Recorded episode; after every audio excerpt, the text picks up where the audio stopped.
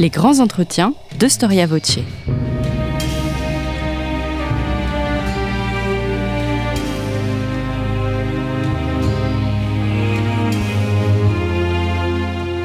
On retrouve Christophe Dickès. Chers auditeurs, chers youtubeurs, bonjour et merci pour votre fidélité à Storia Voce. Vous le savez, nos podcasts sont gratuits. Nous avons fait le choix de ne pas faire appel à la publicité pour les financer. Alors si vous souhaitez nous soutenir, n'hésitez pas à faire un don à notre association en cliquant sur le lien indiqué dans la description de ce podcast. En faisant un don, eh bien, nous vous offrirons un abonnement à Histoire et Civilisation. Merci d'avance. Jean-Claude Schmitt, bonjour. Bonjour. Merci d'avoir répondu à notre invitation. C'est un grand honneur pour nous de vous avoir à ce micro. Faut-il vous présenter euh, directeur d'études à l'école des hautes études en sciences sociales? Vous travaillez sur les aspects socio-culturels de l'Occident médiéval. Vos ouvrages sont très nombreux. Nous nous étions rencontrés sur le plateau de notre partenaire KTO euh, TV avec François Hartog pour enregistrer une émission sur le temps. J'avais présenté à l'occasion votre ouvrage Les rythmes au Moyen Âge chez Gallimard et chez ce même éditeur, eh bien, vous venez de publier les images médiévales, la figure et le corps. Alors, le titre de cet ouvrage est précisément l'objet de ma première question. Nous comprenons aisément le, le sujet, les images médiévales, mais qu'en est-il de ce sous-titre, la figure et le corps? Qu'est-ce qu'il implique? La figure, euh, c'est euh, plutôt à entendre au sens latin et médiéval de figura, c'est-à-dire la manifestation à un moment donné de façon visuelle, mais ça peut être aussi textuelle, d'une vérité qui se situe dans le passé comme une autorité, par exemple biblique. Et donc cette autorité est transposée en quelque sorte dans le présent sous la forme d'image ou sous la forme de texte. C'est donc ce rapport entre passé et présent qui fonde la, signification euh, de beaucoup d'images. C'est donc le, terme qui désigne en quelque sorte l'herméneutique, l'interprétation, le sens de l'image. Le corps, c'est autre chose. C'est une notion euh, anthropologique et qui tient à marquer le lien essentiel, consubstantiel, pourrait-on dire, entre l'image euh, et l'image chrétienne en particulier et le corps, parce que, ce, et on y reviendra, ce qui justifie cette culture de l'image, je préférerais dire là encore en latin de l'imago, c'est l'incarnation du Christ. Donc mmh. le corps, le fait que dans cette culture, dans cette religion, euh, mais je, religion au sens le plus général du terme, de, de civilisation euh, fondée sur une croyance, eh bien, l'incarnation du Christ, la prise par Dieu d'un corps humain, ce qui est quand même une chose assez extraordinaire, euh, justifie euh, les usages, notamment visuels, iconogra iconographiques, euh, de, de cette croyance. Hum. Alors, on, on, va bien évidemment euh, euh, traiter de, de, tous ces aspects.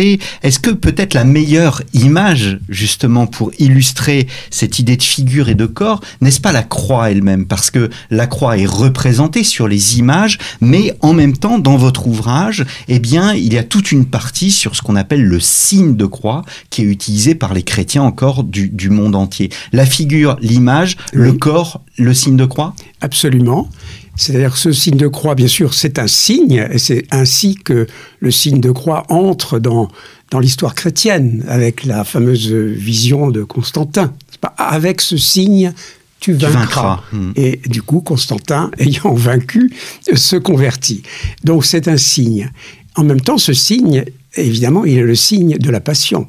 Et dans les images elles-mêmes, euh, assez rapidement, mais avec euh, pas mal de, de temps quand même, de siècles même, euh, ce signe se couvre du corps du Christ, du crucifié. Ce n'est pas le cas tout de suite. Mais très tôt, le signe devient le signe de ralliement des chrétiens, et c'est donc un signe que l'on fait corporellement, gestuellement, sur soi-même. Mm. C'est un signe à ce moment-là réflexif, hein, c'est le signe de croix que l'on fait sur soi, euh, ou bien euh, c'est un signe également, euh, et c'est un signe efficace, naturellement, de bénédiction, un signe euh, transitif que l'on peut faire sur d'autres personnes, par exemple dans le baptême. On peut bénir. on peut bénir, et on peut bénir des objets, on peut bénir le pain avant de manger, on peut bénir un bateau qui va prendre la mer, euh, on peut bénir des enfants au baptême. Donc c'est un signe dans les, dans les deux sens, si vous voulez, et qui est absolument omniprésent. Et effectivement, j'ai consacré un chapitre de ce livre au signe de croix parce que, euh, curieusement, euh, il n'a pas tellement retenu l'attention parce qu'il est tellement banal, tellement universel que finalement, on n'y fait pas attention. Mais euh, d'un point de vue historique et anthropologique aussi, du point de vue de l'anthropologie du rituel, il m'avait semblé que cela méritait une étude à part. Les images médiévales, la, figure et le corps chez, chez Gallimard, c'est un ensemble d'articles que vous avez euh, rédigés? Oui, ce sont des articles, souvent des conférences, des contributions à tel ou tel volume collectif, mais euh, qui n'étaient pas, publiés, pas disponibles, dans la mesure où la plupart euh, ou la quasi-totalité de ces textes ont plutôt été prononcés euh, à l'étranger, en Allemagne, aux États-Unis, en Iran aussi, et dans d'autres pays. Voilà, donc j'ai voulu marquer quelque sorte la suite d'un parcours qui, hmm. qui, a commencé bien avant ce livre, naturellement. La réflexion sur les images, sur les images chrétiennes en particulier, est pour moi un fil conducteur de, de toute ma recherche depuis très longtemps. Alors c'est un ouvrage qui est richement euh, illustré. Alors la question peut paraître triviale pour nos sociétés contemporaines qui sont absolument saturées euh, d'images, euh, mais est-ce qu'on peut définir l'image? Est-ce que vous pouvez définir l'image? Vous dites que du mot image vient un autre mot, celui de l'imaginaire, ce qui pose d'ailleurs la question du lien entre les images imaginaires et les images matérielles. Naturellement, si vous voulez, je me refuse à à travailler dans des, dans des limites très fermes, très étroites, euh, en particulier celle de l'histoire de l'art. L'histoire de l'art qui a naturellement euh, produit des travaux extrêmement importants, euh, cependant repose sur un certain nombre de, de présupposés. D'abord une valorisation de l'esthétique, hein, l'image choisie pour sa beauté, mais c'est une notion subjective qui peut varier historiquement. Tandis que pour moi, toutes les images sont intéressantes, y compris et peut-être surtout les plus, les plus laides. Euh, donc le critère esthétique ne joue pas. Et puis toutes les questions très importantes que les historiens de l'art se posent, je, je, les entends naturellement. Euh, mais ce qui m'intéresse, c'est davantage peut-être le, fonctionnement social de l'image dans toutes ces dimensions. Et c'est pourquoi, pour moi, l'image, c'est, c'est aussi l'imaginaire. C'est-à-dire qu'il y a des rapports entre l'image matérielle et les images immatérielles, notamment les images de rêve qui retiennent mon attention depuis très longtemps. Euh, comment un rêve euh, euh, ou une vision, parce qu'on peut parler de vision aussi, et on valorise d'ailleurs au Moyen Âge la vision dite éveillée, Hein, qui est plus valorisé encore que le rêve. Comment ces, visions donnaient lieu à des textes qui eux-mêmes ont été transposés en images. Hein.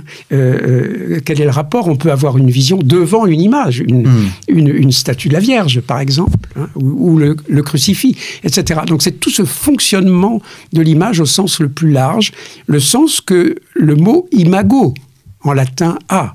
Euh, le sens médiéval d'imago, c'est à la fois une notion anthropologique, puisque l'homme est fait à l'image de Dieu et à sa ressemblance, ce qui pose bien sûr des problèmes. On va y revenir. C'est hmm. une image matérielle, l'image, une peinture, une statue, euh, une miniature dans un manuscrit. Et puis, euh, c'est aussi une image immatériel. C'est tout cet immense domaine euh, des visions, des rêves, euh, qui, sont, qui ont, occupent une, place très importante dans cette culture. Hmm. Est-ce qu'il faut parler d'image plutôt que d'art à l'époque médiévale. Nous, nous avions une vision artistique. Vous disiez à l'instant que vous étiez intéressé par l'art, mais l'art, au fond, la vision de l'art est postérieure à l'existence de l'image. Voilà. Un historien de l'art euh, mais dont je partage les, euh, les Euh, oui, les conceptions, le, parcours anthropologique, les, interrogations de type anthropologique. Hans Belting a écrit un livre qui est traduit en français, qui est très important, sur l'image avant l'époque de l'art. C'est-à-dire qu'il entend que à la Renaissance, justement, se constitue, avec Vasari hein, à, Florence, se constitue euh, le regard euh, euh, esthétique sur l'art, sur les artistes que l'on connaît, qui sont choyés, qui, dont on fait la biographie, etc. Mais que ceci ne vaut pas pour les siècles précédents, ni à Byzance, dans l'Orient chrétien, ni dans l'Occident euh, latin. Et que là, euh, ce qui importe, c'est l'imago, comme je viens de la définir.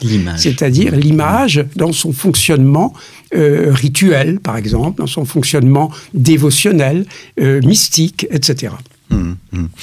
Alors justement, euh, vous utilisez plusieurs, il y a plusieurs substantifs au Moyen Âge, imago, euh, pictura, il y a aussi les effigies. Ce sont des termes, des termes qui se distinguent, qui renvoient à des réalités différentes? Ça dépend des textes. Hein, oui, on peut le dire a priori, que pictura renvoie à peinture, évidemment, mm. euh, et donc à peinture murale, par exemple. Hein. Euh, que euh, imago, imago est peut-être plus large, et puis renvoie aussi à ce que je viens de dire, mais avec d'autres mots, comme species, par exemple, qui veut dire l'apparence, mais qui peut désigner une image, une image onirique. donc on, on a l'effigies, qui est souvent une statue. Euh, voilà. Mais ça dépend des textes. Hein. Chaque hmm. texte a sa, logique euh, et son vocabulaire. Hmm. Alors je souhaiterais évoquer, parce que vous, vous l'évoquez dans votre ouvrage, la relation entre image et religion, religion au, pluriel, donc on va les prendre dans l'ordre, hein, le, judaïsme, puis ensuite le, christianisme et enfin euh, l'islam. L'homme, dit la Genèse, vous le disiez tout à l'heure, est à l'image de Dieu, à sa ressemblance. Mais pourtant la Torah dit tu ne feras pas euh, d'image. Absolument. Alors, euh, euh, évidemment, la création hein, précède l'interdit mosaïque, c'est-à-dire l'interdiction de faire des images, et définit l'homme comme image, définit également le Fils comme image du Père dans hmm. la Trinité, puisque le Fils dit, selon les évangiles, qui m'a vu a vu le Père. Hmm. Donc il y a tout un jeu, toutes les relations sous la forme d'images dans, dans ce, cet ensemble euh, de, la, de, la, de, la, de, la, divinité hein, euh, et du rapport du divin à l'homme. Euh, ça, c'est une chose. Par ailleurs, effectivement, lors de, l'Exode, et donc on trouve ça dans le livre de l'Exode et dans le Deutéronome, Moïse reçoit les dix commandements avec en particulier l'interdiction de faire des images de tout, hein, pas seulement de Dieu, bien sûr, mais aussi de, la création. Hmm. Euh, et euh, alors ceci a donné lieu à ce, récit. et finalement, pas, au fameux épisode du veau d'or, qui est le prototype même de toute idole. D'où, dans les monothéismes, euh, le premier monothéisme, c'est-à-dire le monothéisme euh, judaïque, euh, l'interdiction absolue de faire des images. Bon, qui, qui, vaut naturellement, par exemple, pour la Torah. On ne va pas mettre d'image dans la Torah. En revanche, il y a des livres, comme la Haggadah, mais qui sont plutôt destinés à la dévotion privée et domestique, qui, qui, ont des images. Hein. Hmm. Les manuscrits médiévaux de la Haggadah des images, des images qui ont pu être faites d'ailleurs aussi par des artistes chrétiens. Euh, et il en est le même dans cet autre monothéisme, cette fois postérieur au christianisme, qui est l'islam. Alors, avant de venir à l'islam, je voudrais rester sur le judaïsme parce que, euh, oui, il y a la Haggadah, mais on a euh, ce, site extraordinaire, ce site archéologique, Doura Europos, hein, euh, qui, qui est un, voilà, une ville de, de Syrie à l'est et qui montre une synagogue avec des, des, de nombreuses images. Ce qui est étonnant, est-ce qu'on n'a pas une, une idée reçue sur le fait précisément qu'il ne doit pas y avoir d'image. Certes, il n'y en a pas dans la Torah, mais malgré tout, il en existe. Absolument, parce qu'une fois qu'on a dit quels étaient les fondements idéologiques, il faut voir quelle est l'histoire. La réalité, hein. oui, Et, l'histoire, elle, évolue, et là, on est dans le cas d'un judaïsme hellénisé, hein, euh, hellénistique, mm. euh, euh, qui, est, qui, est évidemment très favorable aux images. Il y a des rapports, des contaminations, des, échanges entre le, le, monde païen et le monde juif, euh, qui est de toute manière minoritaire. Euh, et donc, euh, on trouve, en effet, dans ce cas particulier, mais miraculeusement, si j'ose dire, conservé d'une synagogue dont les murs se sont effondrés. Et donc, euh, dans les ruines, on a découvert tout ça. Euh, et on a quelques autres exemples, mais jamais aussi importants. Donc, des peintures de cette époque. Mais dans l'histoire même du judaïsme, ensuite, il y a des mouvements, au contraire, de, beaucoup hmm. plus radicaux et, et, et, qui vont contre, contre, l'image, contre les images. Est-ce que le christianisme, parce que à Dora Europos, c'est là où se trouve aussi la première église de l'histoire, dans tous les cas celle que nous avons, et il y a des représentations, à ma connaissance, c'est la première hmm. représentation picturale du Christ, de Saint-Pierre, d'ailleurs on ne le voit pas totalement, c'est un espace de baptême, un hmm. lieu où, voilà, où on se réunissait. Euh, comment se fait-il que le christianisme, lui, ait pris le parti de l'image? Est-ce qu'au début d'abord du christianisme, il n'y a pas eu cette volonté de reprendre cette idée d'interdiction pour que finalement l'image s'impose avec le temps? Absolument. C'est-à-dire que d'abord, euh, christianisme et judaïsme sont assez longuement euh, euh, étroitement liés en Orient. Euh, ce n'est vraiment, je pense, je ne suis pas spécialiste, mais que à, partir de, la fameuse révolte, n'est-ce pas, de 135, 34, 35, que vraiment les, voix commencent à diverger. Mais avant, il est souvent difficile de distinguer. Donc il y a, il y a une proximité très grande. et puis, il faut voir ça dans la longue histoire. Et on peut dire qu'en effet, le premier millénaire chrétien et non pas hostile aux images, mais relativement réticent, et préfère le signe dont on vient de parler, le signe de croix, euh, à l'image du crucifix, c'est-à-dire du corps du Christ sur la croix.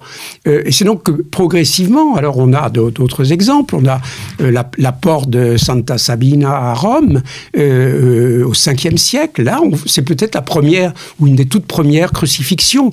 On a des ampoules de pèlerins qui sont allés en Terre Sainte sur lesquelles on voit en effet l'image du Christ sur la croix, cela dans les, premiers siècles, mais ça reste assez limité.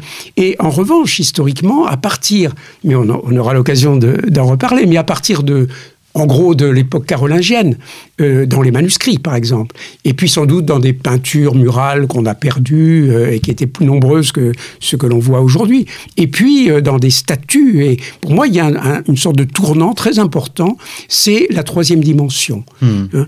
mais pour qu'elle s'impose, en gros, au Xe, XIe siècle, disons autour de l'an 1000 au sens large, la troisième dimension, qui était scandaleuse, dans les textes, on le voit encore à cette époque-là. Ça fait scandale parce que ça rappelle les idoles. Hmm. Hein, le simulacrum, c'est-à-dire l'idole païenne. Euh, comment mettre une idole païenne dans une église Vous voyez, donc ça fait scandale. Et ce n'est que après l'an 1000, au 11e, 12e siècle, 13e siècle évidemment, que tout cela euh, euh, devient absolument général euh, et, vraiment au cœur de la religion chrétienne. Hmm. Alors venons-en à, l'islam. Pour l'islam, l'image est aussi une idolâtrie? Alors, ben, l'image, l'islam est, un, est un, un monothéisme qui, à la manière du judaïsme, attend encore le Messie. Voilà ce qu'on pourrait dire. C'est-à-dire qu'il y a le prophète qui est venu, qu'on ne peut pas représenter en principe, mais là encore, euh, notamment dans le chiisme, euh, euh, et puis plus tard chez les, les Ottomans, etc., on, représente le prophète. Alors parfois on lui met un voile blanc sur le visage, mais enfin il est là. donc il y, a, il y a plusieurs mouvements, et puis il y a le temps historique qui change aussi. Mais donc en principe, euh, je dirais que la grande différence du christianisme par rapport aux deux autres monothéismes, c'est que le Messie est venu, ce n'est pas le cas pour le judaïsme et pour l'islam, euh, et où on a des prophètes, mais pas, pas le Messie, et que ce Messie, c'est le Fils de Dieu qui a pris apparence, plus que l'apparence, qui a pris la nature humaine. Donc il est homme, et par conséquent, en le représentant, on représente toute la divinité, et cela est légitime. Hum. Alors justement, j'en reviens à l'Église. On pense que généralement, on pense que l'Église a critiqué le corps. Euh, pourtant, elle l'a tellement critiqué que qu'elle le figure et ceci fidèlement. Est-ce que euh, l'image n'est pas au fond la preuve que l'Église n'est pas l'ennemi du corps? Alors, du fait de l'incarnation du Christ. Voilà, exactement, exactement. C'est-à-dire que l'incarnation du Christ, ça juste, ça, ça valorise le corps, et le corps devient l'instrument même du salut. C'est à travers, par exemple l'ascétisme à travers la macération, mais aussi à travers des choses beaucoup plus ordinaires, euh, comme le signe de croix, euh, comme euh, le jeûne, comme etc. Toutes sortes de choses qui, qui montrent que le corps est un instrument de salut. Donc l'attitude de l'Église, elle est, elle est très ambiguë. Elle va parfois effectivement réprimer le corps, surtout dans l'ascétisme, dans la vie conventuelle, monastique, dans l'érémitisme, etc. Mais ce n'est pas la vie de tout le monde. Mais ce n'est pas la vie de tout le monde, euh, parce que là, il y a une hiérarchie qui est bien établie et des distinctions qui sont bien établies, dont la plus importante est celle de clerc et laïque, qui est d'ailleurs analogique de celle de, parce que c'est une hiérarchie, de celle de corps et âme. Mmh. Hein.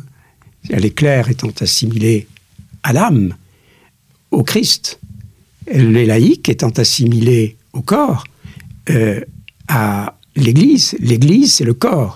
Le Christ, c'est l'âme du corps. Vous voyez Donc tous ces jeux d'analogie qui sont fondamentaux dans une culture qui est analogique. Et Figura, dont je parlais tout à l'heure, c'est le principe même de l'analogie. Une figure, ça permet de mettre en relation de réalité. Hein eh bien, cette culture tout entière, et je ne parle pas de religion, parce que quand on parle de religion, on pense religion au sens 19e, 20e siècle. Évidemment, la religion chrétienne, c'est une civilisation, c'est beaucoup plus que ça. Eh bien, toute cette culture, euh, au sens anthropologie du terme, elle est fondée sur ce type d'analogie. Hmm. Voilà et, donc euh, d'analogie et de hiérarchie en même hmm. temps. Alors, il faut euh, naturellement, sur un tel sujet, distinguer le christianisme occidental du christianisme oriental. Je devrais commencer d'ailleurs par le christianisme oriental, parce que le christianisme commence en Orient.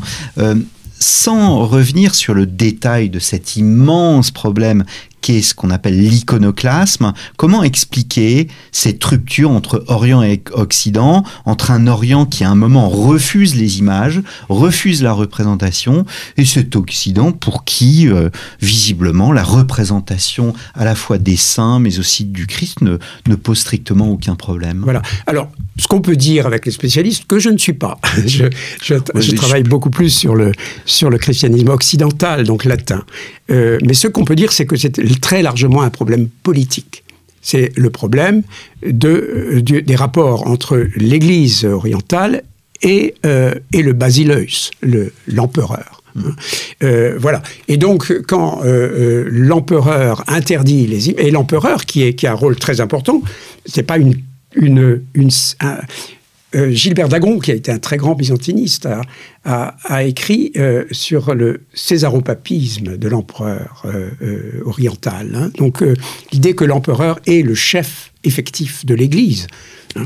Et ça, c'est une tradition orientale, et je dirais non seulement byzantine, mais slave, et, qui a aujourd'hui encore des effets que l'on peut constater. En Russie. En Russie. Mm. Euh, voilà, donc euh, il y a cette tradition très forte de lien étroit entre l'empereur et l'Église. Et c'est donc l'empereur qui veut valoriser en somme sa propre image en dévalorisant les, les images de culte. et cela ne marche qu'un moment, hein, c'est au 8e, 9e siècle. Euh, c'est donc cette fameuse crise iconoclaste où on se met à détruire toutes ces images qui existaient. Et sans doute qui existaient beaucoup plus encore qu'en Orient, qu'en mmh. Occident au même moment. Alors, euh, les décisions du Concile de Nicée II, deuxième, premier concile de Nicée, c'est Constantin, au, début du IVe siècle. Mm. Le deuxième concile de Nicée, c'est donc à la fin du 8e siècle, ce, ce, concile qui décide de revenir sur cette décision et de rétablir la valeur des images. Et à ce moment-là, les canons du concile sont expédiés au pape, hein, et le pape essaie de convaincre l'empereur d'Occident, c'est-à-dire Charlemagne, euh, d'appliquer les mêmes règles, de, de, recevoir les images. Euh, mais en Occident, il n'y a pas d'icône n'est-ce pas? Et, donc il y a, on, observe des réticences euh, euh, parce que en Occident non plus, on n'est pas encore, on n'a pas franchi le pas, si vous voulez. Et ce n'est que au IXe siècle que ces images deviennent de plus en plus légitimes en Occident aussi, et que finalement, comme je l'ai dit, on arrivera même à dépasser la deuxième dimension pour accepter des images de la Vierge notamment ou du Christ en croix en trois dimensions, c'est-à-dire la statue. Et c'est ça qui me paraît tout à fait essentiel. Mais la statue, eh bien, on peut dire qu'à Byzance, on ne la verra jamais. Hmm. Hein, on aura les icônes. Et les icônes, c'est pas exactement la même chose. Parce que les icônes, elles participent à, à, à, l'effusion de l'esprit. Hein. Il y a dans l'icône euh, euh, du sacré beaucoup plus que dans l'image euh, occidentale. Sauf exception, naturellement. Il y a des images miraculeuses, etc. Hmm. Mais l'icône, c'est autre chose. Mais en tout cas, alors, d'une part, on ne, en Orient, on ne va pas introduire la troisième dimension. Et d'autre part, les types iconographiques vont rester traditionnels. Et ça, on le, on le voit bien, alors qu'en Occident, où tout change, où la, société tout entière, au XIe, XIIe siècle, connaît une, un développement considérable. On connaît les défrichements, on connaît les cathédrales, etc.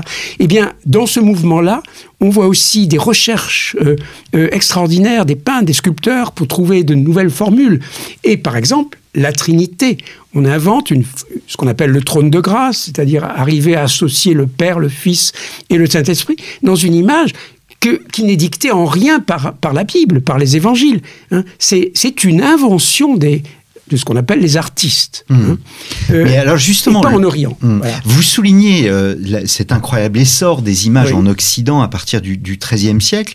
Comment expliquer cet essor et que dit cet essor de la société médiévale du XIIIe siècle? Alors, la, la, première réponse, c'est exactement ce que je viens de dire, c'est-à-dire que cela participe d'un mouvement euh, considérable de, de, renouvellement, ce qu'on appelle la réforme grégorienne, qui est une mise en ordre idéologique, sociale, politique de l'Occident. Et naturellement, tout cela est soutenu par l'essor économique, euh, matériel, l'agriculture, qui est, qui est l'essentiel naturellement de... c'est une renaissance avant la lettre. C'est une, une, oui, par bien des aspects. Et d'ailleurs, euh, certains contemporains en sont, d'une certaine façon, conscients. Conscients. Mmh. Voilà. Donc euh, ça, c'est le, contexte et il est, très important, naturellement. Et alors, euh, euh, par ailleurs, il y a cette, liberté, en somme, qui est, qui est acquise à partir du moment où on a rompu les amarres avec tout interdit vétérotestamentaire pas, de, la, de, de l'image. à ce moment-là, tout est possible. Et, effectivement, on, comme je le dis, on, invente même des, des formules nouvelles, comme la Trinité, qui est, qui est une, une image euh, totalement inédite. Hmm. Donc il y a hmm. une invention de l'image. Hmm.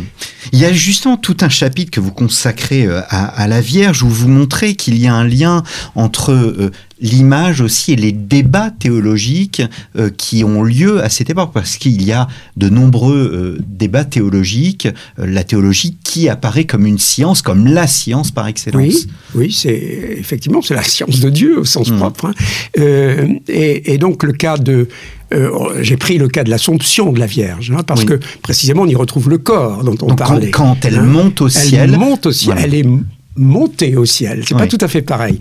Parce qu'il y a toujours euh, un rapport avec le Christ, mais en mineur pour la Vierge, malgré tout.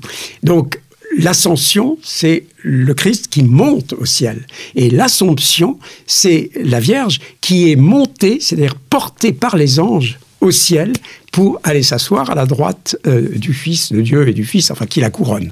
Hein. Et donc euh, cette, euh, cette représentation a mis naturellement beaucoup de temps à se mettre en place, surtout dans les images. Mais dès les premiers siècles, on réfléchit à, l'Assomption. Qu'est-ce qui est arrivé à la Vierge, qui est quand même un statut particulier hein C'est la mère, mais c'est aussi symboliquement, analogiquement, la fille de Dieu, la fille du Christ. Elle est la fille de son Fils. Hein tout en étant la mère. Euh, et euh, elle lui a donné naissance, mais elle est restée vierge. Comme on dit, elle était vierge avant, elle était pendant, et elle le reste après. Euh, c'est donc une, figure mythique absolument extraordinaire. Mais cette figure mythique, elle a un corps. Et quand elle meurt, les premières représentations montrent, ce que les Grecs appellent la koimésis, c'est-à-dire la dormition. On voit le Christ, son fils donc, qui est aussi son père, je l'ai dit, euh, le Fils qui vient prendre son âme et va la monter au ciel avec les anges, etc. Et puis, euh, ça, c'est la représentation de la koimésis, aujourd'hui encore, dans euh, l'Église orientale. Mais en Occident, de même que l'on a cherché à représenter la Trinité, eh bien, on, va essayer de trouver une image de ce corps qui monte au ciel. Hein, parce que la Vierge, elle monte corps et âme au ciel, elle est portée corps et âme au ciel. Et c'est ainsi qu'on qu'on invente, en somme, l'image de l'Assomption, qui s'impose de plus en plus. Mais il faut des siècles pour tout ça. Hein. C'est hmm. un long processus. Mais petit à petit, on voit, et je, je suis attentif à des petits détails qui marquent la corporéité de la Vierge de plus en plus forte, jusqu'au moment où elle, elle, elle, elle s'affranchit complètement de tout ce qui pouvait rappeler l'âme pour monter tout entière. Euh, on voit ça au XVe siècle, hein, tout entière au ciel, toujours portée par les anges. Et ça, c'est l'Assomption. Hmm. Il y avait des oppositions à ce mouvement, euh, malgré tout? Oui, il y a toujours des débats il y a des débats, et, et mais enfin, euh, finalement, euh, les contre les images. Hein, je Alors, contre les images, il y en a beaucoup. Euh, contre l'Assomption elle-même, rappelons quand même qu'il faut, il faut attendre 1950 pour que l'Assomption devienne un dogme, de l'Église catholique. Mais alors, ma, question, ma, question concernait les oppositions aux images. Est-ce que euh, il y a des mouvements qui disent ben, nous, nous ne voulons pas utiliser des images parce que c'est une expression de la richesse que Absolument. Alors ça, c'est la position, on peut dire, de tous les hérétiques. Sont contre les images parce que ils, un, ils s'en tiennent un peu fondamentalistes, si vous voulez, ils s'en tiennent euh, aux Écritures, et donc ils sont particulièrement attentifs à, l'interdit vétérotestamentaire euh, des images. Deux, euh, ils, ils, accusent l'Église de promouvoir le culte des images pour en tirer un bénéfice, un, bénéfice matériel. Et il y a non seulement les hérétiques, mais il y a Saint Bernard aussi, et d'autres personnalités euh, euh, chrétienne très importante, euh, mais Saint Bernard a, critiqué les images dans le cloître Hein, pour les moines, parce qu'ils divertissent les moines dans les cloîtres. Il y avait évidemment des chapiteaux, parfois un peu licencieux ou, ou, amusants, etc. Et ça, ça pouvait détourner les moines de leur, de, de leur méditation. Et puis, par ailleurs, parce que, euh, en effet, l'argent de l'Église, elle doit aller aux pauvres et pas ou au culte divin, mais pas pas à ce genre de futilité. Donc, euh, mais euh, Saint Bernard, il ne faut pas exagérer non plus sa position parce que quand il s'agit d'églises séculières, euh, il trouve, comme beaucoup d'autres, un bénéfice dans les images qui peuvent être aussi euh, ce qu'on a appelé, euh, d'un terme un, peu inexact, mais la Bible des illettrés, hmm. c'est-à-dire une fonction pédagogique pour le bon peuple, hmm. qui est illettré, effectivement, et, à qui on peut montrer des images pour lui montrer, bah, ça c'est Jésus, ça c'est Marie, etc. Hmm. Enfin, voilà. Hmm. Oui, la Bible des illettrés, hein, si mes souvenirs sont bons, c'est Grégoire le Grand, et euh, c'est Dominique Yonaprat qui a montré hein, que le, le, entre autres, que voilà, c'est une sorte de théâtre divin, que l'Église devient un théâtre divin, une préfiguration du ciel, et absolument pas un livre ouvert. Oui, oui. Non, alors l'expression, elle, n'est pas. bon, l'idée, je dirais, se trouve en effet chez euh, Grégoire le Grand, Grégoire le Grand, qui est, qui est pape, donc, euh, un des quatre pères de l'Église, euh, qui est mort en 604. et Grégoire le Grand envoie un moine Augustin, il s'appelle Augustin, ça n'a rien à voir avec le grand Augustin, en Angleterre. en Angleterre. Et, et alors, il va être évidemment confronté à des païens. Et, comment, comment faire? Et alors c'est là que Grégoire Legrand lui dit, bah, tu, tu, peux utiliser des images, ça peut être pédagogiquement intéressant. Euh, mais il n'a pas dit exactement, c'est la Bible des illettrés. Donc euh, voilà. En tout cas, l'idée est là, et elle a été reprise naturellement par, par, euh, par les prédicateurs, par exemple à la fin du Moyen Âge, je pense à Bernardin de Sienne ou à d'autres, qui utilisent les images à des fins pédagogiques. Hum, hum. Alors il y a une chose qui est extrêmement intéressante que vous avez d'ailleurs effleuré au début de cette émission, c'est dans la société médiévale, il y a une référence au passé. Le passé euh, est dans le présent et systématiquement dans le présent, le passé reste la référence. Mais il y a cette fameuse phrase "Nous sommes des nains juchés sur des épaules de géants". Ça ne veut pas dire donc qu'on qu'on doit rester dans le passé, on doit voir aussi l'avenir. Oui, c'est une phrase euh, attribuée euh, par un grand théologien qui s'appelait Jean de Salisbury, c'est un Anglais mais qui était à, Paris, hein, euh, dans les écoles parisiennes, juste au moment ou presque avant, enfin avant la, création vraiment de l'université. Et, il attribue cela à un autre grand savant, qui est Bernard de Chartres, qui aurait dit cela. Nous sommes des nains juchés sur les épaules des géants. Alors la phrase est ambiguë, parce que ça peut vouloir dire euh, nous, sommes, nous sommes humbles, parce que nous ne sommes que des nains euh, face à ces grands géants qui étaient les pères de l'Église, etc., ou les grands théologiens du Moyen Âge. Mais euh, par ailleurs, ça peut vouloir dire nous sommes plus hauts. Donc nous voyons plus loin. Hmm. Hein. Donc la, la phrase est ambiguë, et je pense qu'elle elle était consciemment ambiguë si Bernard de Chartres l'a vraiment euh, prononcée. Hmm. Donc le passé reste la référence et on le voit bien dans les, dans les images. Il y a euh, cette idée qui n'est pas une idée propre au Moyen Âge, mais qu'on voit aussi dans les premiers temps du christianisme, euh, je veux dire le 4e, 5e siècle, les images, les figures typologiques. Oui. Euh, Qu'est-ce qu'une figure Ben typologique? oui, c'est euh, euh, euh, disons la, la- la version la plus ça, ça, ça vaut pour beaucoup de domaines, mais je vais prendre la la, la plus simple pour l'expliquer. C'est cette relation entre l'autorité qu'on appelle un type. Prenons David, le roi David. C'est un type, c'est une figure. Et euh, l'antitype, c'est-à-dire le correspondant présent dans le Nouveau Testament, ou pour nous présent dans l'Église, si vous voulez, qui est, par exemple, le Christ. On va dire David préfigure le Christ. Hmm. Voilà, c'est ça. C'est cette relation figurée. Alors, cette relation, évidemment, on pourrait dire, elle est pensée dans le temps, puisque entre le Nouveau Testament et l'Église aujourd'hui, il y a du temps. Mais en même temps, euh, ce temps est d'une certaine façon aboli dans ce que euh, François Hartog appelle le présentisme chrétien. C'est-à-dire que c'est moins l'écoulement des siècles qui compte Mm. que cette relation de signification entre le- entre le- l'autorité biblique et sa réalisation euh, présente. Hum, hum.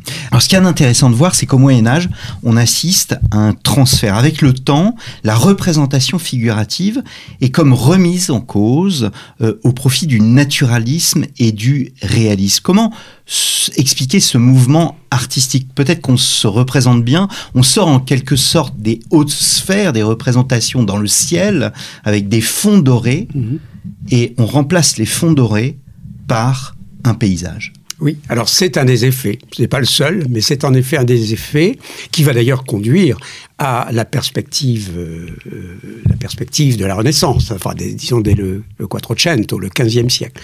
Euh, donc une, nouvelle conception de l'espace et de représentation de l'espace. Mais ce n'est pas que ça. C'est aussi l'intérêt pour pour euh, euh, les insectes, pour les papillons, pour les fleurs, etc., qui, qui envahissent, euh, par exemple, les marges des manuscrits et euh, que l'on euh, que l'on reproduit à l'identique. C'est-à-dire que l'insecte qu'on peut poser sur, euh, sur sa table à côté du parchemin, n'est-ce pas on peut, on peut le représenter. Ça commence souvent par les, ces petites choses, hein, avant les grands paysages. Euh, donc un intérêt pour, euh, pour cet environnement, pour la, aussi la, société. C'est la question du portrait. Hein, Jusqu'au au XIVe siècle, enfin, disons 13e, 14e siècle, on n'a pas de portrait. C'est-à-dire le roi, c'est un roi. Hein, Alors on lui donne un nom, on sait très bien, c'est Saint-Louis, euh, c'est Charles IV de Bohême, c'est, euh, ils sont là, ils sont représentés, mais euh, euh, petit à petit on les représente ressemblants. hein. Et je pense que ça vient pour beaucoup de, de- de- des rituels funéraires, hein, les masques funéraires, cet intérêt pour euh, la, physionomie individuelle.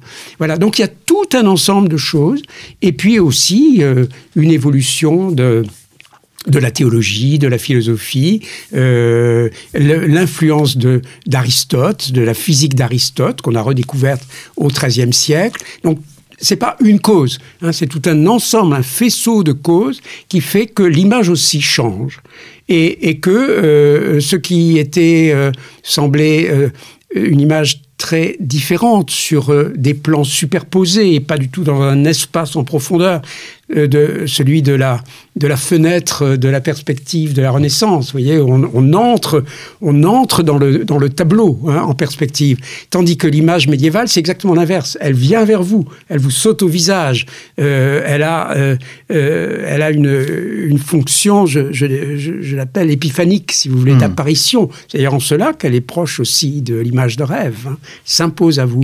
Euh, c'est tout à fait autre chose, une- une autre construction de, de l'image, de l'espace, pour des raisons, euh, encore une fois, euh, à la fois culturelles, sociales, politiques, parfois extrêmement importantes et, nombreuses. Hmm. Alors, il y a deux images sur lesquelles euh, je souhaiterais m'arrêter. Il y a ce tableau de Konrad Witz, La pêche miraculeuse, où on voit justement ce, ce, ce paysage. Il y a une, il y a cette caractéristique de voir le personnage de Saint-Pierre deux fois sur le tableau, mais il y a aussi, et c'est ça qui est intéressant ici, le fait de voir qu'au fond, euh, c'est un paysage qui existe comme une voilà, photographie. Voilà, qu'on peut reconnaître aujourd'hui. Mmh. Hein. C'est à Genève, euh, donc le, le, retable de, de, de Witt, de Konrad Witt, c'est au musée des Beaux-Arts de, de, Genève. Un très beau retable, malheureusement euh, pas entièrement préservé, mais il y a cette célèbre scène du Christ qui marche sur les eaux. mais ces eaux, c'est le lac de Genève et, et, au fond, on voit la Savoie. Hein. donc, comme on peut la voir aujourd'hui depuis les berges du lac de Genève dans, dans, le centre-ville.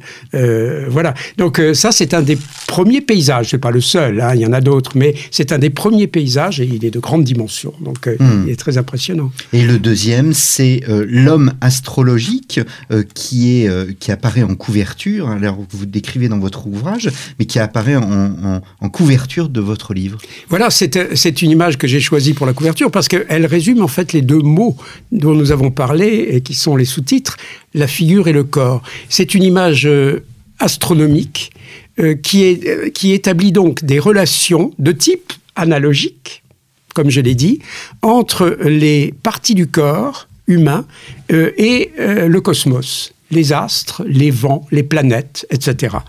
Donc ça, c'est la partie figure. Mais c'est en même temps un corps, et même un double corps, puisque de façon tout à fait exceptionnelle, l'homme, l'homme, soumis ainsi aux influences du cosmos, est représenté deux fois selon son genre. Euh, de face, c'est une femme.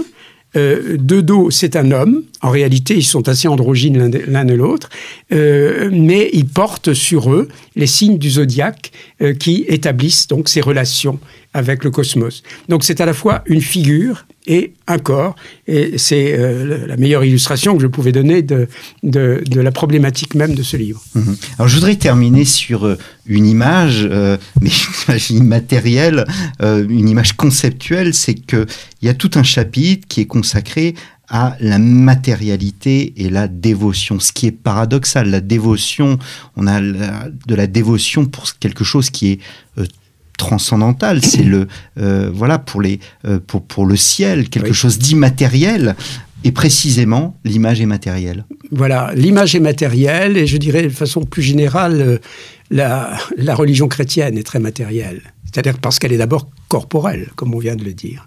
Et elle est très matérielle, c'est-à-dire que dans les, tous les instruments dont enfin tous les instruments qu'elle utilise, les objets qu'elle utilise, elle, est matérielle. Elle est d'abord matérielle avec le, euh, ce qui en est le cœur, c'est-à-dire l'Eucharistie. Hein, ce sont les espèces, c'est du pain et c'est du vin. Et on va dire que ce pain et ce vin deviennent du sang euh, et un corps. Euh, c'est quand même euh, matériellement euh, quelque chose d'assez extraordinaire. voilà, mais au-delà, il y a bien d'autres choses. Il y a tous les instruments, les objets, les ornamenta, comme on dit, du culte, de la liturgie, de, les, bon, les calices, les reliquaires, les reliques, des parcelles de corps qui se disséminent à l'infini, chaque parcelle, comme pour l'hostie d'ailleurs, gardant toute la force euh, du corps entier. Hmm. Hein, euh, euh, on peut démembrer à l'infini les corps des saints, ils sont toujours le saint, le corps du saint partout. donc c'est une matérialité distributive, si vous voulez, qui est très importante pour comprendre l'implantation et la diffusion du, christianisme. Les reliques, le culte des saints joue un rôle tout à fait important. Et puis il y a d'autres choses. On voit apparaître à la fin du Moyen Âge surtout les, les chapelets, le rosaire en particulier, le culte du rosaire. Donc chaque chrétien et un, peu comme dans l'islam, on le voit aujourd'hui. Il est bon ton de porter un petit chapelet, dégrainer. Euh, et il y a même un texte médiéval de la fin du Moyen Âge qui dit que euh, un bon chrétien a un chapelet. Si on n'a pas de chapelet, on n'est pas un bon chrétien. Vous voyez donc euh, l'idée que là aussi il y a cet instrument qui, pour chacun, pour tout le monde, qui est très important. Voilà. Et donc ce qui m'intéresse beaucoup, c'est cette part du matériel dans le, religieux, disons, appelons ça comme ça, qui évidemment n'est pas que du spirituel Je ne nie pas qu'il y en ait, mais, mais le, le, matériel, le corporel, c'est très important. Eh bien, merci beaucoup Jean-Claude Schmitt d'être venu à notre micro. Les images médiévales, la figure et le corps, un ouvrage paru euh, chez Gallimard et chez ce même éditeur. Eh bien, je vous conseille euh, fortement hein, ce, euh, les rythmes au Moyen Âge que vous avez publié déjà il y a plusieurs années. Il me reste à vous remercier, chers auditeurs, pour votre fidélité à Storia Voce. Je vous donne rendez-vous la semaine prochaine pour un nouveau numéro de nos grands entretiens. Merci beaucoup.